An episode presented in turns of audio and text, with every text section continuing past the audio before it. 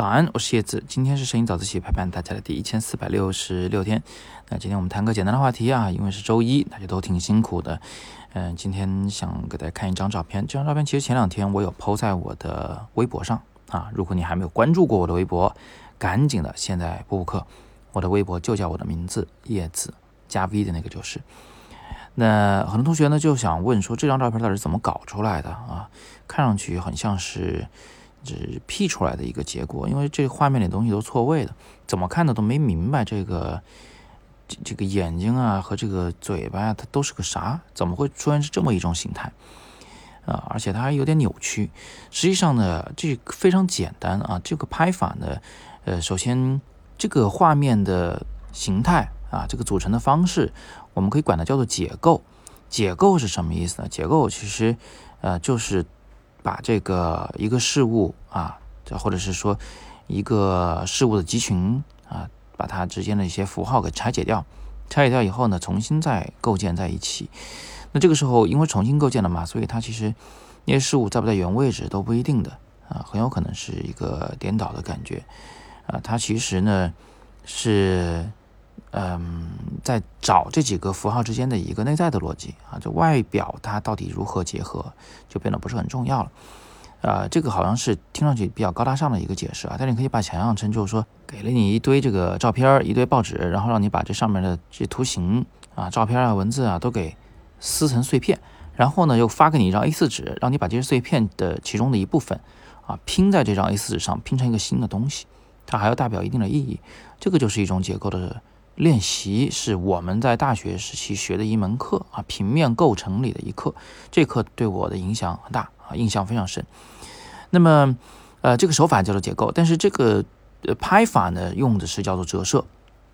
具体怎么做的也很简单，呃，先跟大家解释一下，就是现场呢，其实就是一个三里屯的那个星巴克的咖啡厅，二楼是个小圆桌，我坐在那个桌前在办公呢，呃，然后呢，就是我面前呢有一杯。水，就是一个玻璃杯的水，就是现在画面正中央那个东西啊，其实是个玻璃杯。然后它的左边你可以看到，其实还有个东西，最左侧画面边缘那个是一个一瓶那个依云的那个玻璃瓶的矿泉水啊，那玻璃瓶的矿泉水，所以这里面有两个可以折射光线的事物。那呃，这个嘴巴就是画面最右边的事物是哪来的？是我电脑，我电脑里面那个 Lightroom 里面的一张照片，是我以前。应该是拍拍那个北京的迷笛音乐节的时候的一张照片。那，呃，这个画面构图里面是看不到右边那个人物的眼睛的，对吧？所以我要用这个另一双眼睛来补上它。那所以在玻璃杯的后边，我是放了一台手机，这个手机是倒着放的。呃，其实啊，你在玻璃杯的左边缘外侧还能看到一点点那个手机屏幕的那个边缘那个影子，你能看得到，是吧？在玻璃杯和玻璃瓶之间那个缝里，你可以看到那个手机，它其实是我之前在上海拍那个，呃，上海的一个自由职业的造型师，他的照片，啊，是他加班的时候的一个非常的黑眼圈重的一个影子，一个一个形象，所以我是把他的眼睛放在这个玻璃杯后面，然后啊，经过一个折射以后，把这个人这个脸扭曲了，扭曲以后造成一个现象什么呢？是光有眼睛没有嘴巴了，嘴巴在哪儿呢？哎，嘴巴刚好就在右边的那个男士，长着小胡子那个男士的这个呃脸上，所以这两个画面是一个包括眼睛和大部分鼻子，另一个就包括嘴巴、呃下巴、身体这两个东西拼起来是一个完整的人物。哎，这个是结构的一种拍摄方法。这个拍法其实非常的有趣啊，呃，因为观众呢看到这样一张支离破碎的照片的时候，其实他脑中还是会补足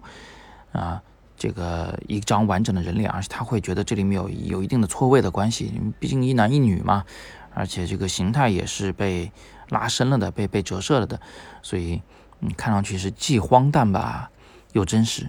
呃，是很好玩的。这个场景呢是我摆出来的啊，这个没错，但是实际上我们在生活中也可以有很多的机会能看到这样的东西，比如说这里有个柱子，柱上有个招贴画，招贴画上有一张人脸啊，那后边呢刚好路过一个人。你是不是可以把这个招贴画的下半张人脸和后边的路人的上半张人脸结合在一起来拍呢？其实也是可以的。所以在空间上形成一种错位，然后把整个画面，嗯的各个符号给它打散，重新构成，这个叫结构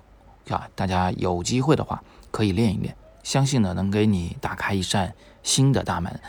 让你多一种摄影的表达方式。好，今天讲的其实是一个蛮高级的摄影技巧啊，但是呢这个很容易实现，只要你有这个心去观察就行。那么更多的摄影好课，还是那句话，请点底部阅读原文。我再次提醒，网校里边有非常多的免费的摄影讲座，啊，包括摄影直播大讲堂啊，还有旅行摄影评片会啊，这里面很多课，也不久以后就要转成收费的版本，所以现在能蹭赶紧去蹭课。